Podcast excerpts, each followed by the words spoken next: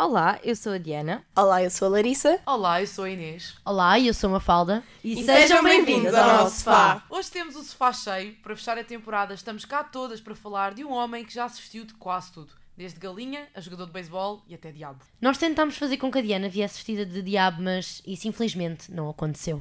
Pois é, vocês queriam uma Rocket Girl, mas olhem, eu não chego aos calcanhares do Elton John. Hoje o sofá é sobre a biografia do Elton John e não de mim.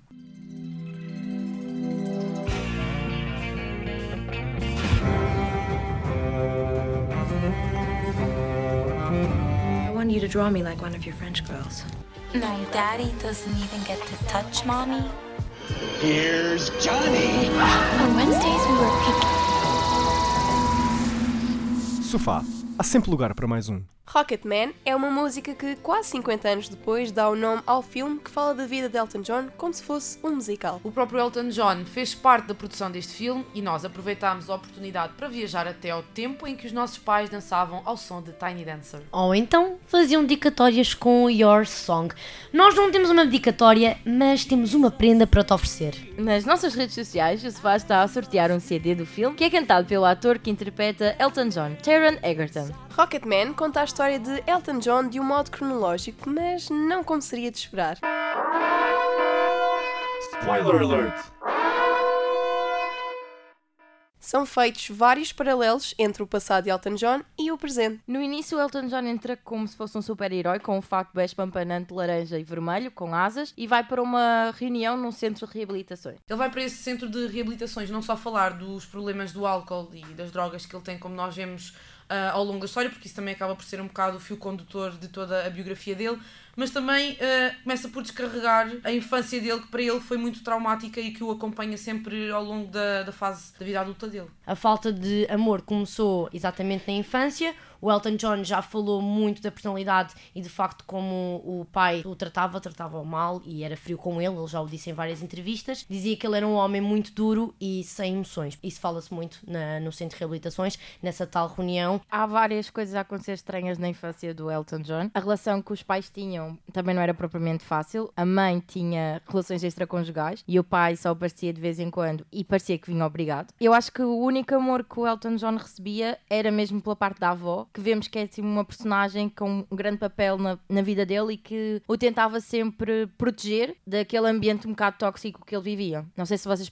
vocês sentiram Sim, isso. Uh, eu acho que era a personagem mais doce, mas não sei até que ponto é que seria um suporte para ele. Eu acho que ele levou a vida dele sozinho. Apesar de sim, uh, a avó dele ser a pessoa menos rígida na família. Eu percebo o que estás a dizer, mas quando o Elton John começou a tocar piano e ele quis ir para a escola de música, a mãe dele estava pé atrás porque desvalorizava esse talento dele. O pai não quis saber e a avó disse: Tu vais, eu vou-te levar e eu vou contigo. O Elton e a mãe dele, na vida real, pararam de se falar em 2008 porque ela insistia em manter contacto com o John Reed, que, que foi o namorado do Elton John e também manager ao mesmo tempo, e que nós sabemos que, que o manipulou bastante. E a, a mãe quis continuar a falar com ele quando o Elton John estava muito ressentido com a relação que, que eles os dois tiveram, porque no fundo o John Reed só esteve com o Elton John para tirar benefícios daquela relação, e isso obviamente magoou-o muito, porque se ele já tinha falta de amor na infância e procurava esse amor, pensava que ia encontrar no John Reed e depois não foi aí.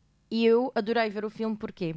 Porque eu conhecia as músicas e eu pude ver no filme o contexto em que elas surgiram, percebes? A minha interpretação, por exemplo, da Tiny Dancer é completamente diferente do contexto em que ela surgiu.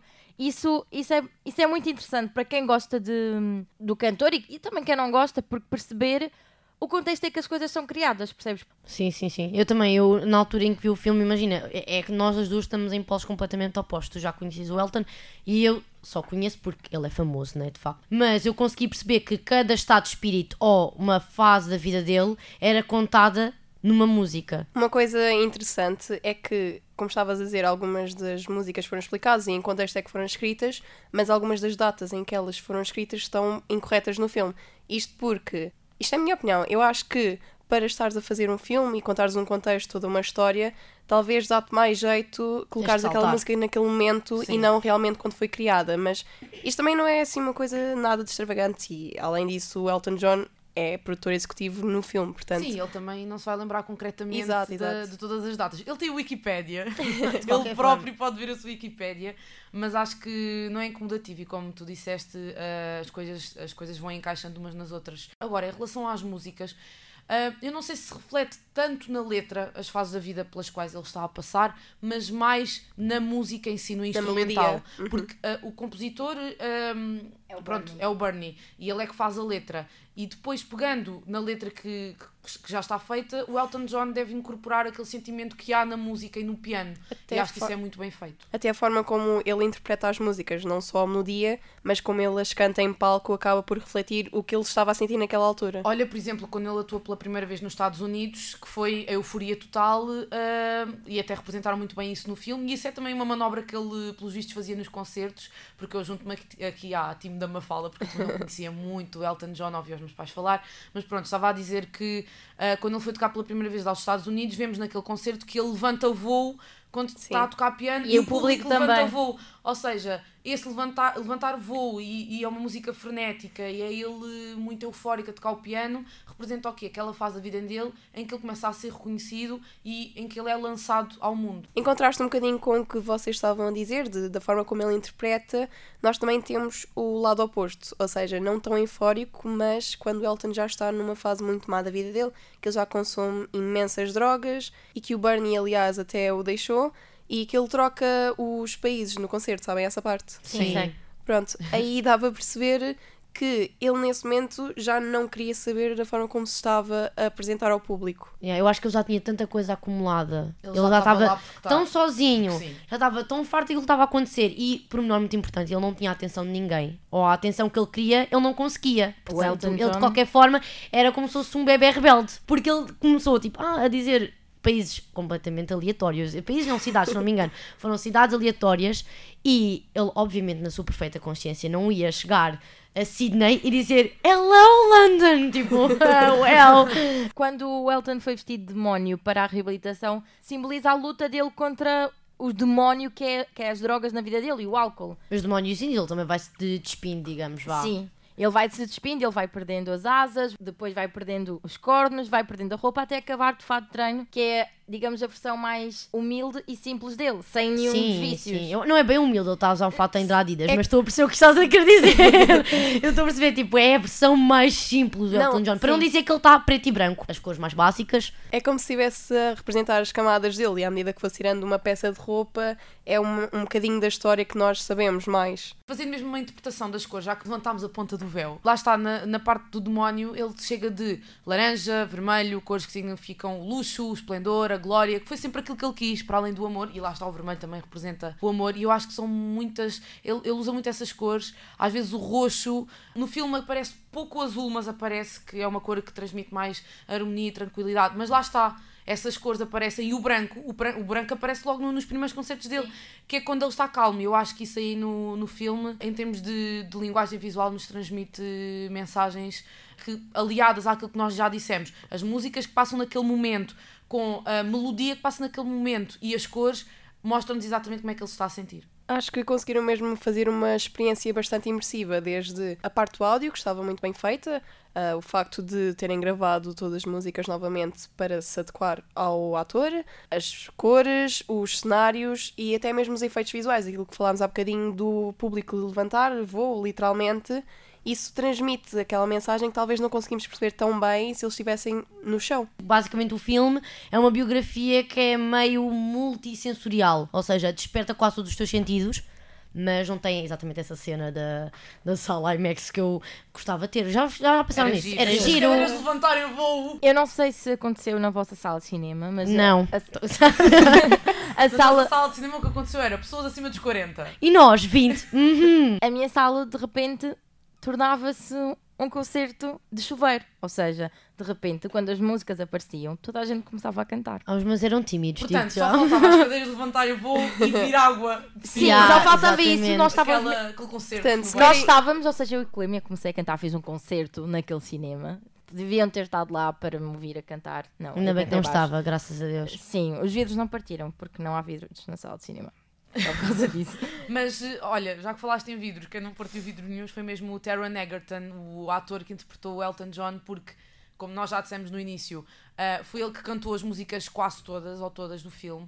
E eu acho que as pessoas não iam vibrar tanto e nós não íamos sentir tanto isto, mesmo nós não conhecendo tanto o Elton John, se a prestação dele também não fosse incrível. Até as parecenças ah, físicas, e nós ficámos a olhar, eu e uma fala, isto é igual. Exato, o ele parece que foi miúdo, feito. O miúdo que faz Elton John em pequenino, esse até, o espaço nos dentes. Sim, sim. ele parece que foi feito milimetricamente para o papel do Elton John. Ele já não vai fazer mais nada. É o ele é papel o Elton John, ok? Portanto, se querem uma experiência super, hiper, mega sensorial e que vos conte bem a história de Elton John, já sabem que filme ver.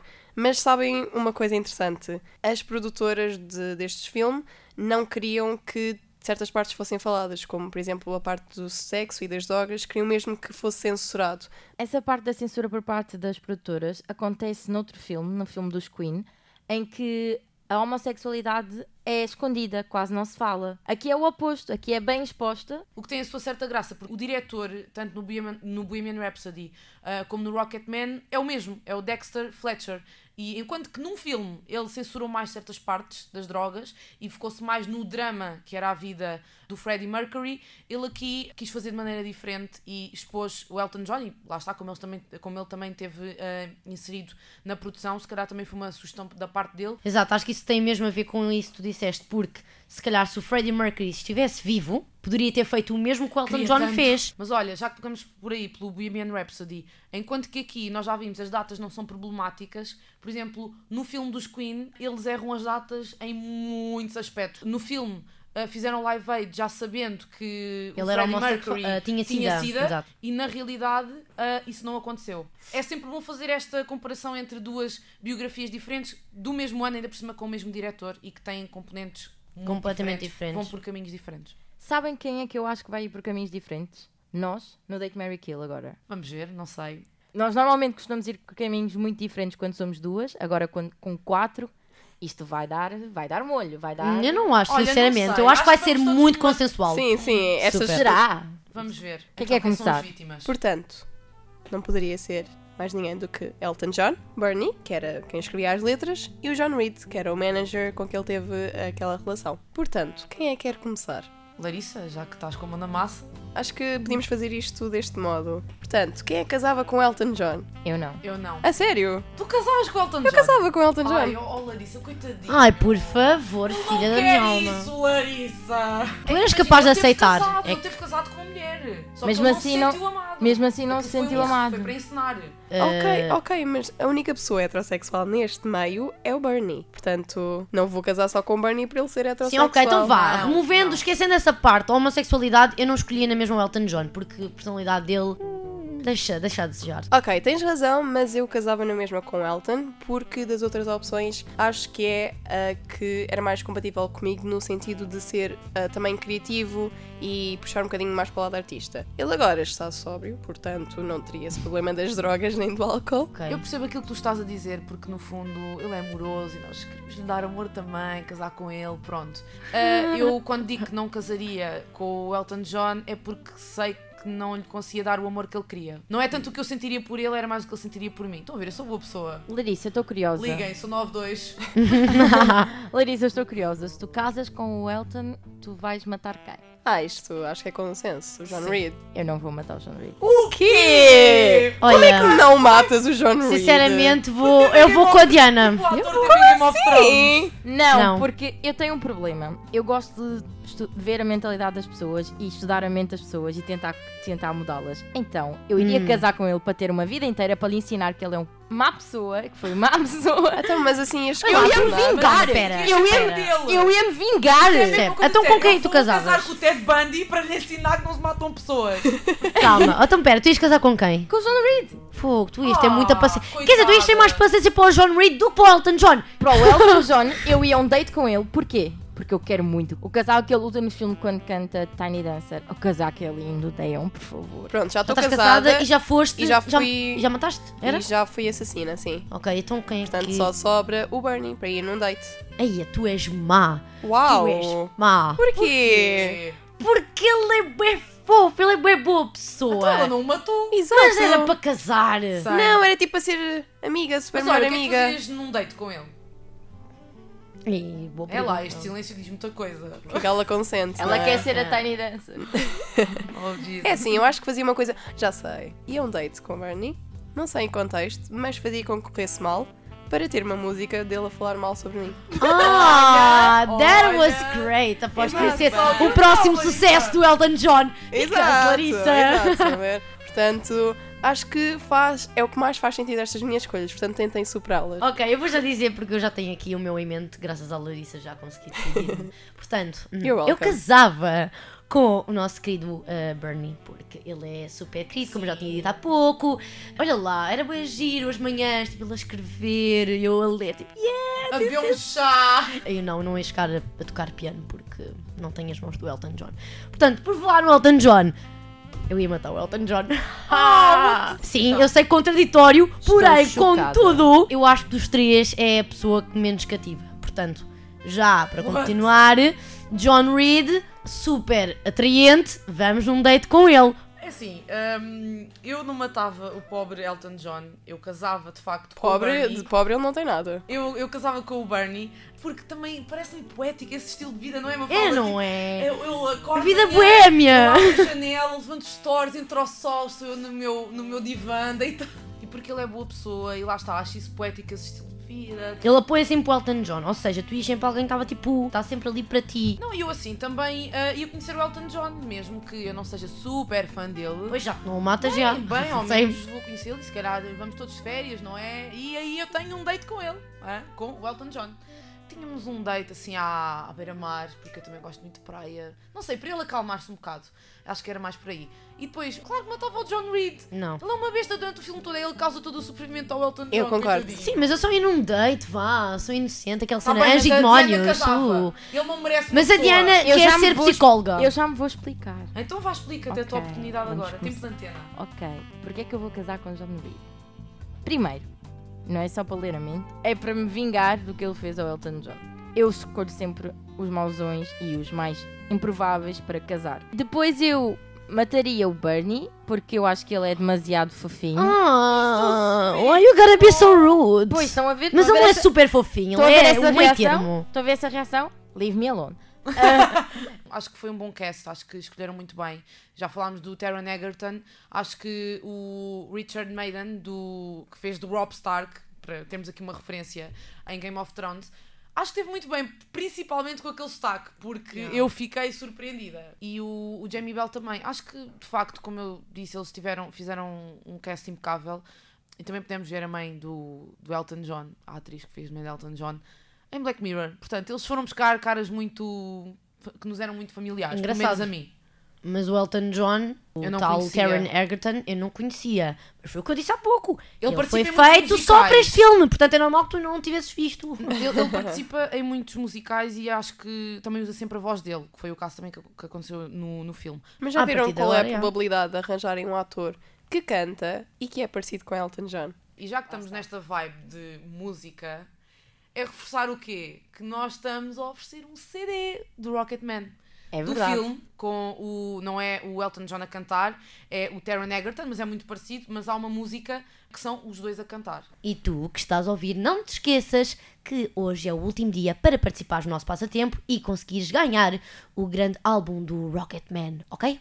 É só ir às redes sociais, portanto não tens desculpa nenhuma. Vamos dar-vos música, não vos vamos dar bilhetes para o cinema desta vez, portanto têm de ir vocês ver o filme que é e os efeitos todos especiais que o filme tem e as cores e isso tudo. E por falar em efeitos visuais, eu acho que os efeitos desempenharam um papel muito importante no modo como a história foi contada.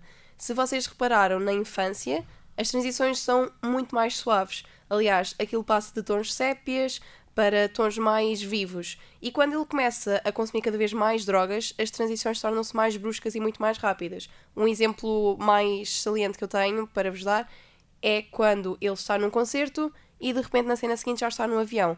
Portanto, não houve ali nem sequer uma tentativa de fazer uma transição mais suave, foi mesmo de uma coisa para a outra para mostrar o estado em que a mente do Elton John estava naquele momento. Havia cenas em que parecia que ele caía do nada. Do céu Ah, mesmo? Caía do céu. Tipo, ele está na cama, mas no momento a seguir está a dar um concerto. Porque ao fim e ao cabo foi isso que foi a vida dele. Um musical, excêntrico, non-stop, não parava, não descansava. E depois foi por isso que ele também ficou ah, no estado em que ficou. Aliás, uma passagem de que eu gostei muito, e aliás ah, é a passagem da infância para a vida adulta. Há uma altura em que ele, em pequeno, vai tocar num bar, no café lá do sítio onde ele morava. De repente, passa por baixo da mesa, sai pela janela e é o Elton John quando já é mais velho. E essa é uma das transições rápidas que se faz. Que é o quê? Quando ele está a cantar e a tocar piano. Também normalmente é sempre. Estas transições acontecem quando ele está num sítio e assim vai para um concerto. E a transição foi. Assim conseguimos perceber que a música também esteve sempre, sempre presente. Há tantas, imensas referências naquele filme, aquilo é mesmo giro, porque tu consegues perceber não só a história dele, mas o que aconteceu a nível cultural e social em diversas épocas. A velocidade do filme em si mostra-nos um bocado a efemeridade da vida adulta dele. E sabem o que é que também passou muito rápido? Esta nossa temporada, que já chegou ao fim. É triste, mas não é o fim do nosso podcast. nós Não, voltamos não é. depois do verão, nós prometemos. Vamos agora para casa ver montes de séries e filmes que estão mesmo a sair. Exato, não, mas deixa-me colocar uma, uma questão. Quais são as séries que vocês deixaram? Quais foram, vá, três, que vocês querem Top mesmo três, ver? bora lá. Vai sair Stranger Things, que eu acho que é uma coisa muito gira para se falar, também em termos visuais. Vai também sair lá a Casa de Papel. E isto pode ser um bocadinho óbvio, mas gostava muito de falar de Doctor Who. Bem, eu tenho paradas de Handmaid's Tale, que está a sair neste momento. Sim. Eu vi os dois primeiros episódios e quero continuar a ver. Peaky Blinders, a minha série de coração. Mais uma, Orange is the New Black. a- Que vai sair eh, Ah! a última temporada. Vou chorar ligeiramente. Então, eu, é, é, claramente, obviamente, dia 26 de julho, ok? Já está marcado na agenda Orange is the New Black. Vou-me trancar em casa a ver os 13 episódios que saem na Netflix. Ela vai ver Sim, seguidos. é a minha série preferida, não há nada a fazer, já vi as temporadas todas duas vezes. Handmaid's Tale também, ah, esteve sempre e vai estar no meu top 3, também não vi nada. Ah, e a terceira série que estou a ver há 4 dias e já devorei, Lucifer. Eu estou super dividida porque eu tenho muitas séries acumuladas, a Netflix anda-me a gastar muito tempo. Portanto, Younger já saiu, Sim. já tenho os episódios acumulados na minha aplicação do TV Time, já estou ali para ver e ainda não vi. Segunda, vou ter que escolher Handmaid's Tale porque é uma série mega impactante. Tão bom. E eu adoro séries mais pesadas, portanto, eu quero ver a revolta que as pessoas, aliás, que as mulheres vão fazer na série. Vou escolher lá Casa de Papel porque gostei muito do facto de termos Lisboa. Estou super curiosa, não estava à espera de todo que os produtores fossem escolher Lisboa como uma das personagens. Ou seja, tu que estás desse, aí desse lado, já sabes o que é que podes esperar. Aqui no sofá é como tu viste, há sempre lugar para mais uma série, para mais um filme. A próxima temporada em breve está aí, é só depois do verão. Nós vamos ali apanhar um bronze, mas nós voltamos. Não é preciso serem saudades nossas, não há essa necessidade, porque vocês podem ouvir os nossos episódios anteriores. Se ainda não tinham visto o filme ou a série naquela altura em que o episódio saiu, já podem ver o filme e depois ouvirem o sofá. Nós vamos ter o nosso sofá no Spotify, no iTunes, noutras plataformas que até à data ainda não tínhamos. Portanto, nós vamos estar em todo o lado. E podem sempre sugerir novos temas para episódios nas nossas redes sociais, porque nós não vamos sair de lá. Até à próxima. Façam muito binge watching nestas férias. Vão à praia também, claro, mas também podem levar o tablet e o telemóvel e ver as séries E que vocês quiserem, que é o que nós vamos fazer. Fica prometido que vamos trazer muitas novidades na nossa próxima temporada. Tchau!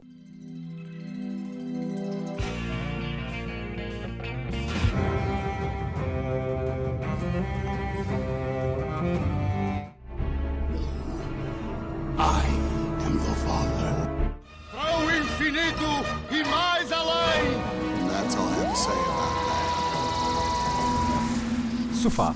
Há sempre lugar para mais um.